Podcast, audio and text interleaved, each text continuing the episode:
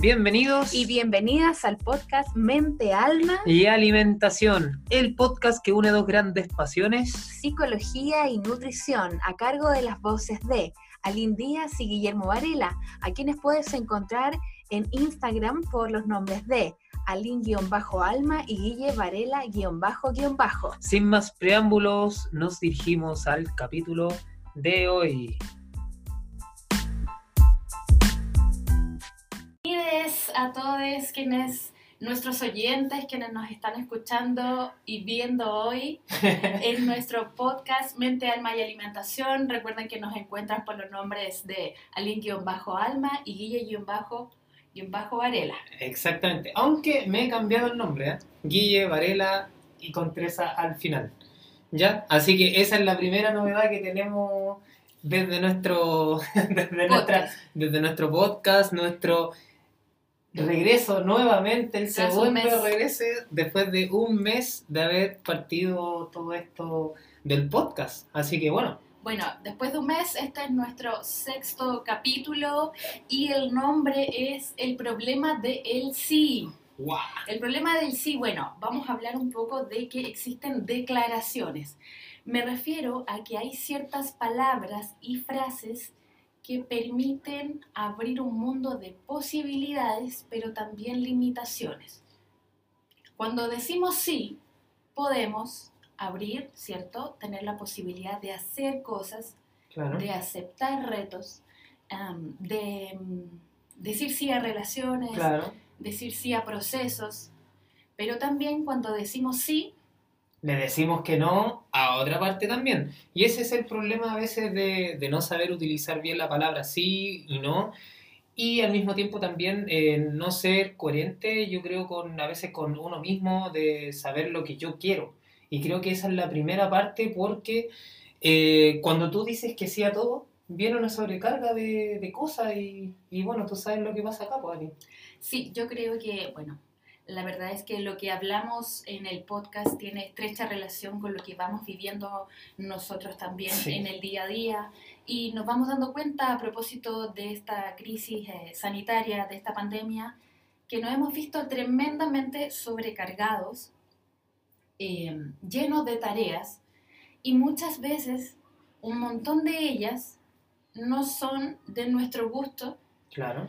Eh, las tomamos porque nos cae bien tal persona, porque es más validado, ¿no? Eh, esto de estar ocupado. Claro. Es muy validado en nuestra sociedad actual el estar ocupado. Es como que es una persona importante el que está ocupado y el que está descansando es alguien que demonizamos. Y en ese aspecto, bueno, siempre surgen problemas con eso porque si bien, eh, bueno, obviamente como, como dices tú, a nivel social es re importante a veces hacer cosas, que me vean haciendo algo, que me vean progresando, que me vean con un título, que me vean con un postítulo, que me vean con un magíster y le voy diciendo que sí al curso de tres meses, de dos meses, de un mes.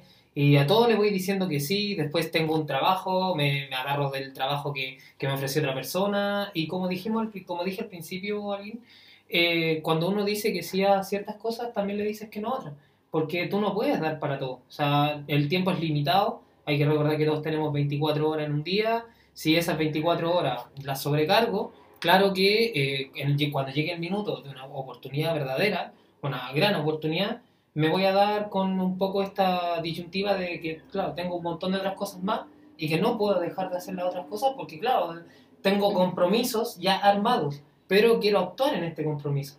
Entonces me genera cierto desorden también, obviamente, a nivel mental. Claro, me gusta eso de que cuando decimos sí, también le decimos no a muchas cosas y muy probablemente con esto te sientas identificado, identificada cuando dices que sí a un montón de tareas, es muy probable que te estés diciendo no a ti. Y a tu propio tiempo, a tu soledad, al tiempo contigo, le estás diciendo no a eso. Muchas veces no queremos ir a un espacio social porque estamos cansados de lo social y sigues diciendo sí. Y entonces cuando dices ese sí, dices no a tu soledad, que también es una necesidad del ser humano. Entonces, bueno, llegamos al punto de que nos sobrecargamos, eh, de que nos llenamos de responsabilidades y eso implica en que no descansemos. Claro, y finalmente, bueno, como decías tú, finalmente no solo hacemos las cosas por agradarle al resto, o sea, hay veces que simplemente por encajar en un grupo, que a mí me gusta harto el tema de, encajar en una manada, que creo que se utiliza mucho, eh, este concepto de distintos libros, eh, nosotros siempre buscamos encajar encajar en una sociedad, encajar en un grupo de amigos. Y hay una frase bien cierta que es difícil sentirse normal en una sociedad totalmente que está enferma. Sabemos que tenemos una gran población que está, que tiene muchas patologías, diversas cosas. Entonces, para tú normalizarte, muchas veces también te tienes que enfermar. Y tienes que ser partícipe de muchas otras conductas que tienen las personas y que te tienes que ir un poco enlazando a lo que tienes en un grupo. Por eso es bien sabido que, bueno, hay estudios que, que, comparan, y hay uno que me gusta harto, que eh, se habla en el libro de hábitos atómicos, que hay un, hay un grupo de personas, ¿ya? Y cada uno le dan una elección frente a dos, a a dos tipos de categorías de respuesta. Entonces llega, llega una persona y aunque sepa que está en lo correcto, ¿ya? Las otras personas lo empujan a dudar sobre su duda y cambia la respuesta porque duda y encaja en el grupo que finalmente eh, estaba equivocado. Entonces, al final, eh, claro que hacemos cosas y decimos que sí a las cosas porque queremos encajar en un grupo y, y hay un gran problema. Exacto, yo creo que ese sí de, de, poder encajar tiene que ver con cuán duro es ser excluido, ¿no? Claro. No ser parte de algo se vive con mucha angustia, porque nuestro cerebro, ¿no? Hay una, estas ideas que a mí me encanta de que hay un cerebro antiguo y un cerebro nuevo. Este cerebro antiguo que, que, bueno, nos acompañó desde que nuestra especie empezó a habitar el mundo y, bueno, a propósito de los desafíos que nos hemos visto enfrentados, se empieza a desarrollar un cerebro nuevo, que es este más moderno, eh, que, ¿no? que aparece este corte frontal que nos invita ya no solo a tener emociones, sino que nos invita a tener esta capacidad de autoconciencia.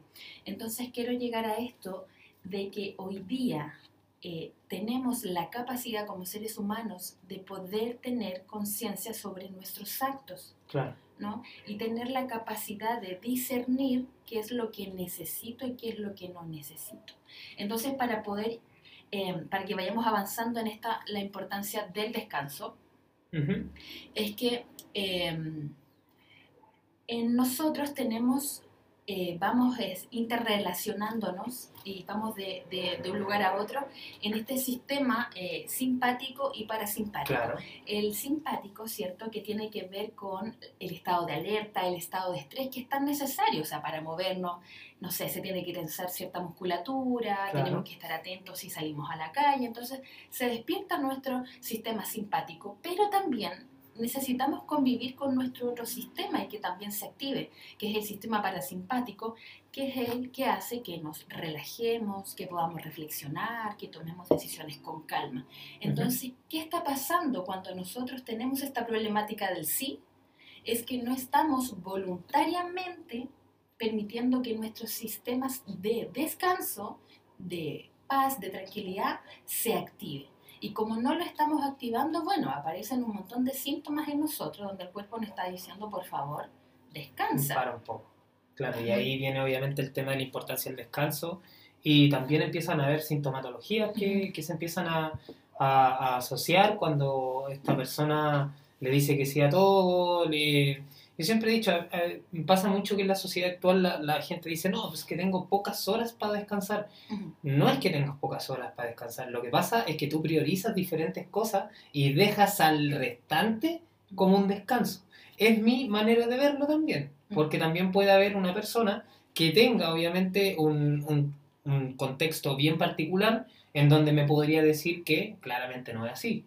Pero desde mi punto de vista, desde donde yo lo veo, es que yo siempre, si yo puedo meterme en algo, en un curso, si yo puedo hacer algo, si yo puedo tener un tercer trabajo, yo puedo tener un segundo trabajo, que si yo puedo, eh, no sé, dedicar más horas a ciertas cosas que no necesariamente son descansos, yo lo voy a hacer. Y ahí yo siempre digo que radica un problema porque si tú no descansas bien, es que todas las actividades que tú hagas del día ya empiezan a verse reducidas ya sabemos, por ejemplo, lo que pasa a nivel cognitivo, y cuando, pasa, cuando el nivel cognitivo se empieza a ver afectado, empieza a haber otros síntomas más, por ejemplo, la alimentación, que empieza a caer la alimentación, esta persona que en cierta forma ve aumentado los niveles de hambre, disminuido los niveles de saciedad, entonces también tenemos un síntoma con la alimentación y que raramente a veces se confunde con que tengo ansiedad. Muchas veces falta de descanso, no es ansiedad, es falta de descanso y es porque quizás no estás priorizando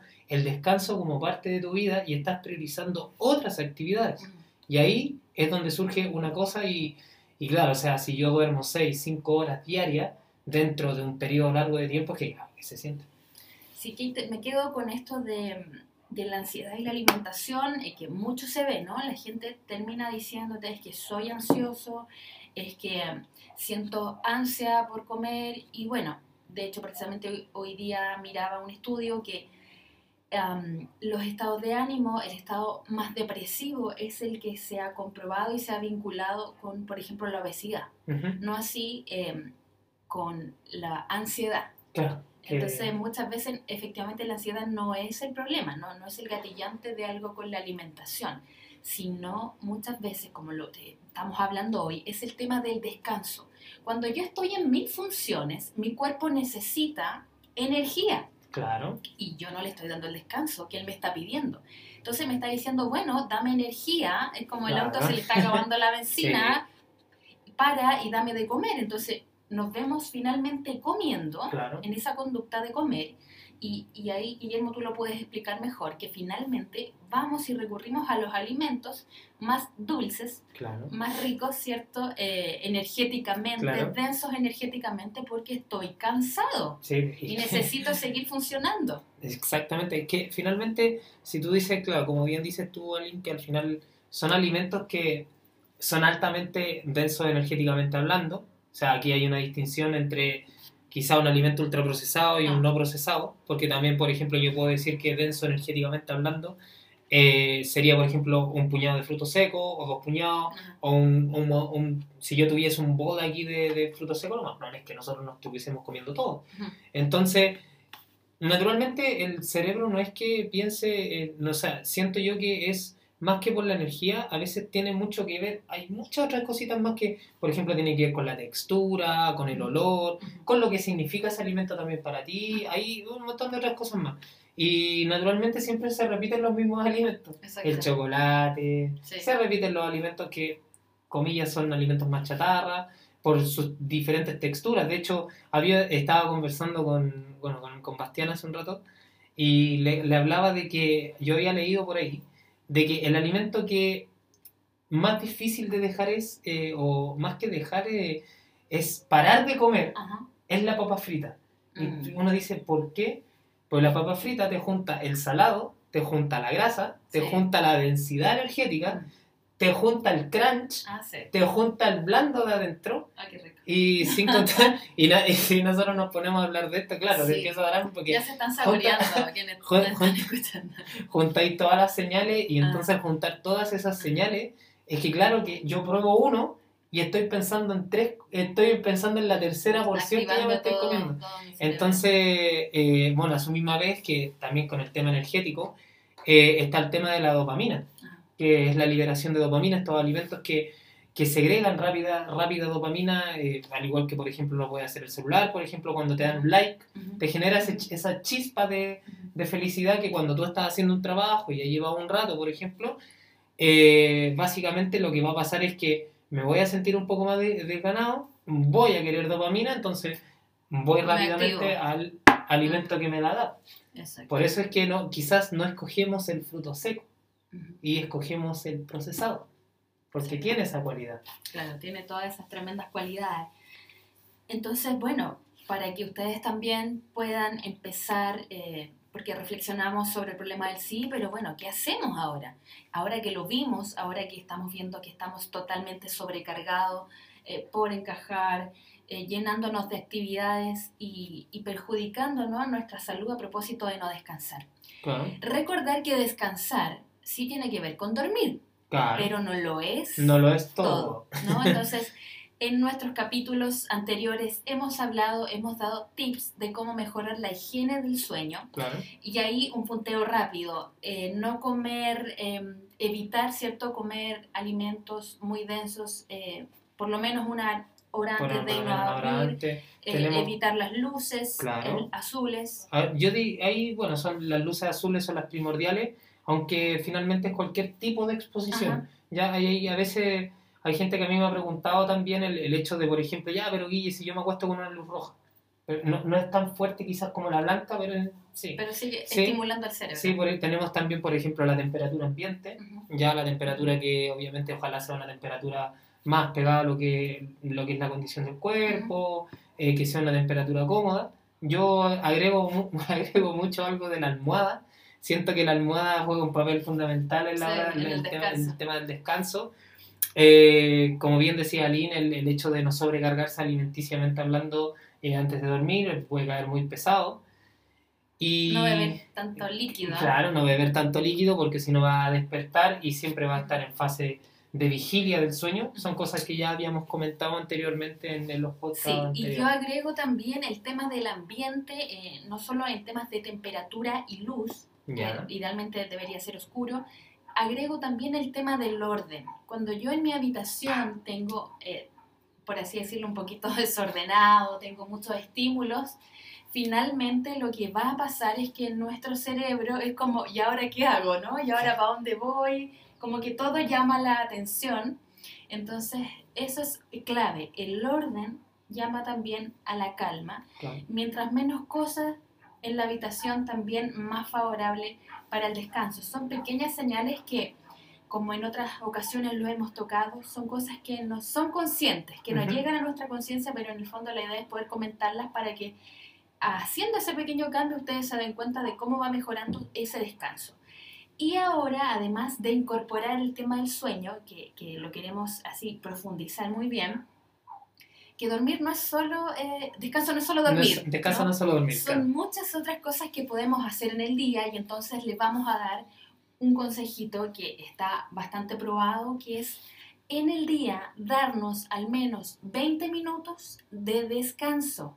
No una siesta, porque no todos tenemos la posibilidad de, dormir, de ¿cierto? dormir una siesta. Al menos a mí me pasa que sí, yo soy buena para dormir, lo reconozco. Muy buena. Pero, Muy buena para pero en horario de, de trabajo, no sé, almuerzo mi colación y trato de dormir y empiezo con las responsabilidades, ¿no? Entonces tampoco descanso. Entonces este descanso se trata de que sea un descanso consciente. Me refiero a que ocupes una posición que te parezca cómoda. Puede ser sentado, puede ser acostado en un sillón, pero la idea es que no hayan estímulos, ¿no? Que, no haya música. Hay muchas personas que ocupan la música y les sirve, pero también seguimos estimulando el cerebro y estamos hablando de descanso, Claro. de darle la posibilidad de que vayamos alternando entre la alerta y eh, el descanso. ¿Sí? Recordemos que nuestro cuerpo cuando descansa cumple funciones también, no es que se detengan, no es que cuando nosotros descansemos o dormimos, eh, eh, no es como el computador que, que apagamos y Nos morimos por ocho horas. no, no, no, no. Nuestro cuerpo sigue cumpliendo funciones en descanso. Por eso es importante descansar, porque por ejemplo la digestión Sigue continuando en el. ajá, claro. es muy importante. que eso, que eso es súper importante porque de ahí nace un súper mito que es el no comer de noche Ajá. porque no gastas energía. Contrario, sigues gastando energía. Sí. Si lo diferente es que quizás va a ser menos energía que el resto del día, pero tú sigues Pero el proceso de sigue totalmente y no es un proceso que te, se cierre. Siempre dicen que tú comes, tú despiertas, comes, te duermes, terminas de comer y al otro día empieza otro ciclo. No, porque hay alimentos. Te yo- reseteas. Claro, el, que te el famoso reseteo. Pero es que al final no es así porque hay alimentos que se pueden mantener en la digestión mientras tú duermes. Por ejemplo, sabido, por ejemplo, la caseína, que tiene una digestión súper lenta. Eh, alimentos también, por ejemplo, de origen más proteico, eh, que también tienen que se demora mucho más en generar digestión y que probablemente que si tú comes una cantidad más o menos importante de, de- la porción de alimentación que tú tienes y la comes en la noche, lo más probable es que tú te despiertes y todavía estés con la digestión de cierta porción de esa comida. Claro, entonces, bueno, eso es tremendamente importante saberlo. Nuestro cuerpo necesita descansar porque en proceso de descanso sigue cumpliendo funciones bajo esa lógica. No sé, la desintoxicación del cuerpo, el tema de la digestión. Que no son batidos de estos, ¿sí? Claro, eh, que son procesos naturales que hace el cuerpo cuando estamos en descanso y también se secretan ciertas hormonas, ¿no? Entonces, eso es importante, que estar alerta y estar en actividad sí es importante, pero también el descanso es importante porque se cumplen funciones en ese estado. Entonces, tenemos el tema de dormir y como yo les decía, poder descansar 20 minutos, idealmente sin música, solo respiración, no importa lo que pase en los pensamientos, porque eso es incontrolable. Esos son años de trabajo. Van a, volar, volar, volar. Pero, pero, tu cuerpo va a descansar, eh, tu mente idealmente se va a tranquilizar porque el pensamiento va a ir más lento. Y entonces esa es una estrategia que ustedes pueden ir ocupando en su día a día. 20 minutos al día de descanso, de ese descanso consciente y van a ver cómo realmente va a funcionar. Muchas veces yo también ocupo una vela, por ejemplo, sentarme y ver, mirar una vela por 20 minutos. Wow. ¿Qué pasa? ¿Qué pasa haciendo eso. ¿Qué pasa contigo? La idea es descansar, esa es la idea. Y entonces, además de este descanso físico, vamos a hablar del descanso social. Wow. y ahí nos vamos a las redes sociales. nos vamos a las redes sociales, que finalmente las redes sociales siempre, yo aquí siempre digo que nos mantienen en un estado de alerta constante, que yo sé, hay un consejo que le he dado a todas las personas que me han hablado alguna vez, que creo yo, o a la gran mayoría de las personas que me han hablado, es que apaguen las malditas notificaciones. Saquen las notificaciones del celular. ¿Por qué tienen notificaciones? Las notificaciones, esto es. Bueno, el celular mío está ahí. Vamos a sacar esto. Para la gente que nos va a escuchar en podcast no va a ver esto. Pero quería sacar el celular que no estaba grabando en vivo si yo tengo una notificación de un like, el like lo que hace es que voy a mirar el celular y voy a sonreír. Porque eso es lo que pasa. El like finalmente está creado para darte una un pequeño golpe de felicidad.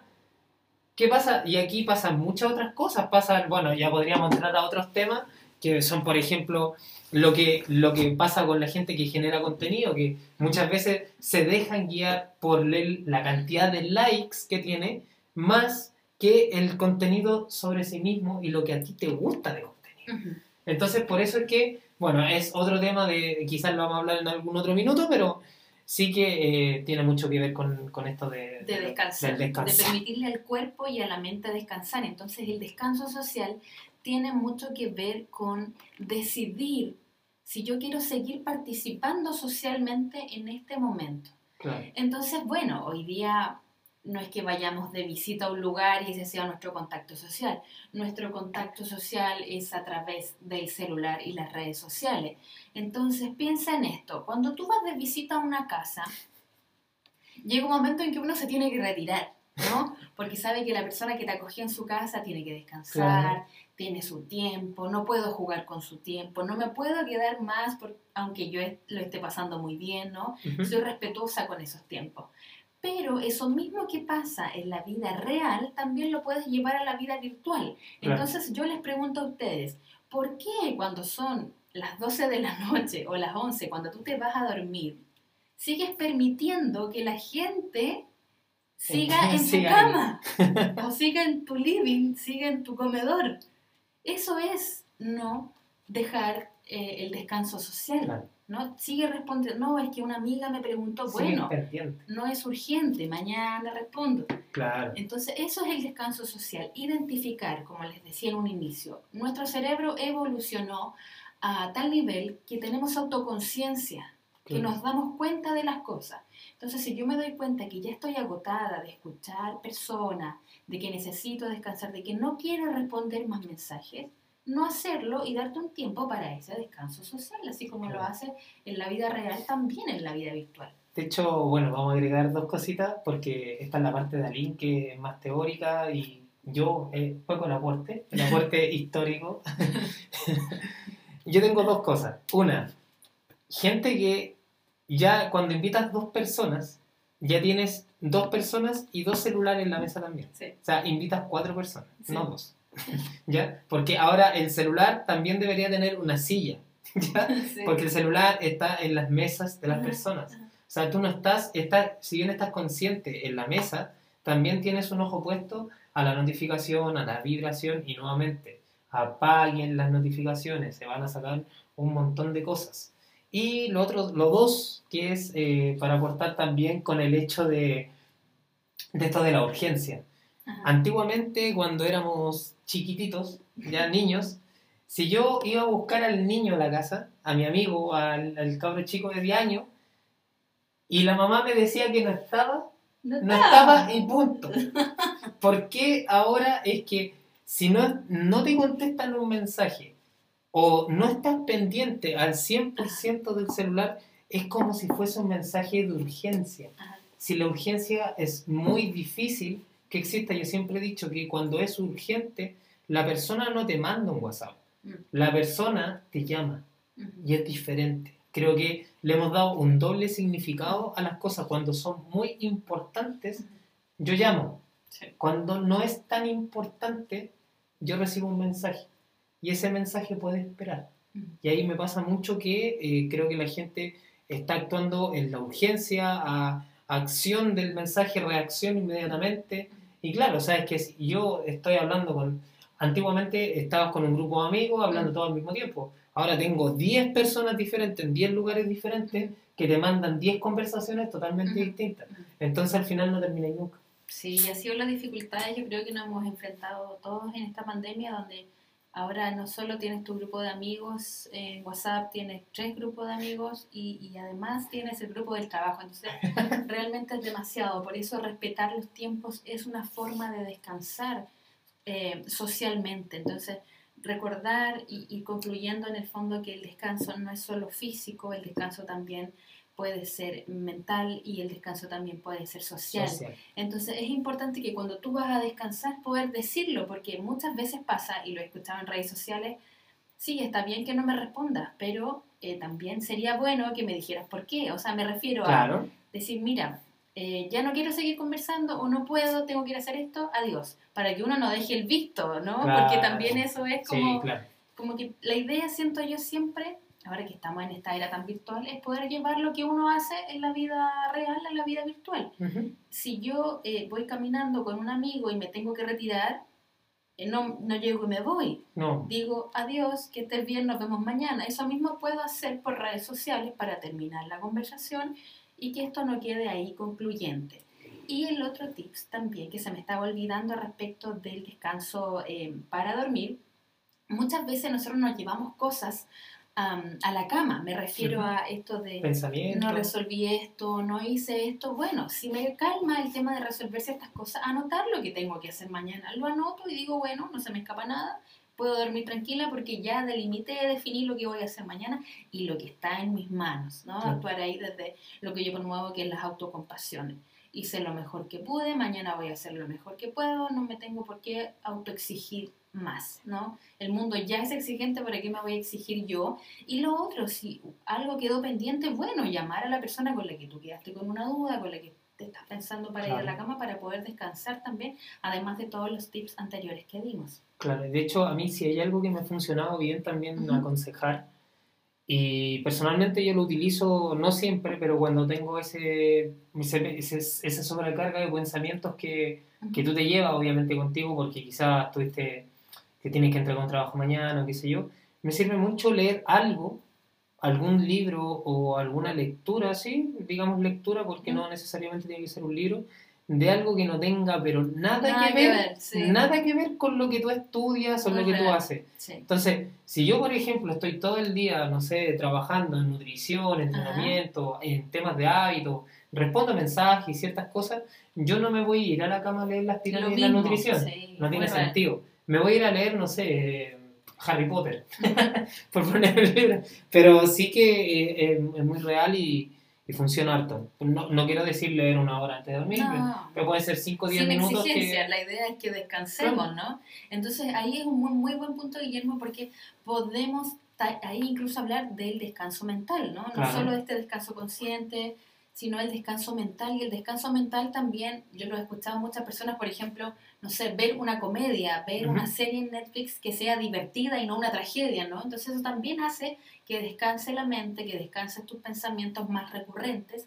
Y leer un libro es realmente una muy buena idea, pero como dices tú, un tema que, que no sea tu tema, sino que, que, que, tu mente pueda ir a otro lugar porque de esa forma descansa de lo que generalmente sobre el tema que siempre está trabajando. Ver una película, ocupar las manos, hacer cosas con las manos. Me refiero, hay mucha gente que teje y le es muy útil. Cuidar plantas, tocar la naturaleza, em, abrazar un animal, todo eso hace que uno descanse y que uno active voluntariamente, porque esto me encanta. Yo lo publiqué em, el día sábado, si no me equivoco, el tema de que, claro, nuestro sistema de alerta está ahí, siempre preparado para todo, pero tenemos la capacidad de activar nuestro sistema de seguridad y nuestro sistema de seguridad se activa con pequeñas acciones. Como te digo, tocar la naturaleza. Hay mucha gente incluso abraza árboles y es realmente sorprendente lo que les pasa en su cuerpo. un abrazo, un autoabrazo. Muchas personas les cuesta verse en esa posición porque quizás el contacto físico es difícil para ellos, pero ir probando una mano en el corazón, una mano en la guatita, ir probando qué tacto, en qué parte de mi cuerpo me genera calma y seguridad. Entonces ahí le estamos dando señales al cuerpo de que, bueno, no está todo mal, sí tenemos cosas que hacer, pero por ahora, en este minutito que me estoy dando, descanso. ¿no? Me siento seguro y segura. Entonces, como le digo, son pequeñas cositas que nos van llevando al descanso social, al descanso físico y al descanso mente-conciencia. Claro. Y, bueno, o sea, imagínense que nosotros partimos por el problema del sí y el no, o sea, más que del sí. Y miren toda la derivación de cosas que hay de, decir que sí. De decir que sí solamente por una acción de que, de que no sé, por ejemplo, pasa mucho, no sé, tú quieres, te invitan a la casa de un familiar, ¿vale? Y tú por caer bien, sencillamente dices, bueno, sí, en verdad sí. Aunque tú estás cansado, has trabajado toda la semana, en verdad no quieres ir, y vas. Imagínate todos los pensamientos, todas las cosas que vienen. Quizás realmente tú no quieres ir y puedes decirlo, si eh, no, no tiene por qué molestar a nadie. Yo creo que todos deberíamos eh, hacer, yo creo que hacer lo que nosotros queremos no hacer lo que nos imponen hacer, que es diferente. Sí, en esta problemática del sí, como lo dijimos a un inicio, el sí es una declaración. El no es una declaración, el pedir perdón es una declaración, el decir no sé es una declaración, porque me abre una ventana de posibilidades, pero también me cierra otras. Por ejemplo, con el perdón em, eh, puedo, no sé, reconciliarme. Con el decir no sé, puedo permitirme que otros me ayuden. Entonces, eso es una declaración. Entonces, quedémonos con esta idea de que el sí es una declaración y que puede traer muchos beneficios a nuestra vida, pero también muchos problemas. Por eso hay que ser consciente cuando lo decimos. Y siempre menciono esto en Instagram. Es incuestionable cuando yo digo, cuando mi razón por no querer hacer algo es mi salud. O sea, es mi salud mental la que está primero por sobre cualquier otra cosa, ¿no? Entonces eso es, cuestionable. Y a quien le moleste, bueno, es, para pensarlo. Parece que, que algo, que algo le, le, pasa a esa persona conmigo o me quiere sabotear, porque ¿quién no quiere cuidar o quién no quiere cuidar al otro en términos de salud y salud mental? Y, bueno, te corté creo que la conversación. es que al final, eh, a ver, creo que por lo menos yo, bueno, dentro de este mes, que, que creo que fue por eso que también lo, lo, pusimos en práctica, a mí me hizo mucho sentido un día que estuvimos hablando y yo te dije que me quería meter a un curso. Y bueno, dentro de las responsabilidades que tengo y todo, y tú me dijiste, para un poco, pues si no te voy a reventar. Claro, que si yo hubiese tomado este curso, perfecto, lo puedo tomar, pero como decimos, decimos nosotros, hay veces que cuando tú dices que sí a unas cosas, dices que no a otras. O sea, si yo le hubiese dicho que sí a este curso, para que la gente que, que se entienda, entienda la gente que está en podcast, la que está en Instagram, cuando le, yo le hubiese dicho que sí a ese curso, yo le digo que no, por ejemplo, a compartir más con la línea, por poner un caso. Dos, le digo que no a tener tiempo libre. Ah, que para ti. Para tiempo libre que utilizaba leer cualquier otra cosa, que quizá utilizaba para mirar cualquier otra cosa, para estar sin nada, para estar retirado en la cama, lo que sea. Entonces, claro, le vas diciendo que no a otras actividades. Como digo, cada uno tiene, todos tenemos las mismas 24 horas. Y esas 24 horas las dividimos como nosotros queremos o como nosotros podamos. ¿Ya? Ahora, nuevamente, hay situaciones diferentes, lo más probable es que por las decisiones que tú mismo has tomado durante toda la vida, tengas obviamente un orden de, esa misma, de ese mismo tiempo totalmente diferente. ¿Ya? O sea, una persona que quizás tiene tres hijos por decisión, lo más probable es que tenga que invertir mucho más tiempo en, aquello. Le está diciendo que no otras cosas. Y eso, y eso pasa. Eh, son decisiones que tú vas tomando a lo, largo de la vida y que te van condicionando de cierta forma. O sea, hay personas que, no sé, nuevamente lo digo, y conversaba con, con una persona la otra vez también, de que ella, eh, claro, eh, por estatus, por el tema estatus, por el tema de lo que yo quiero representar, por el tema dinero, que también pasa harto, eh, ella tenía dos trabajos, más encima estaba haciendo dos cursos y quería aprender inglés. Pero quería cuidar su salud y tener y querer salir. yo le decía, pero yo le decía, para un poco, o sea, es que si tú le dices que sí a todo esto, o sea, tienes que restarlo de algún lado. ¿De dónde lo resto? De mi salud y lo resto de mi ocio, que también es importante. La gente poco que tiene ocios porque tiene todo el tiempo invertido en su estatus y en el dinero. Sí.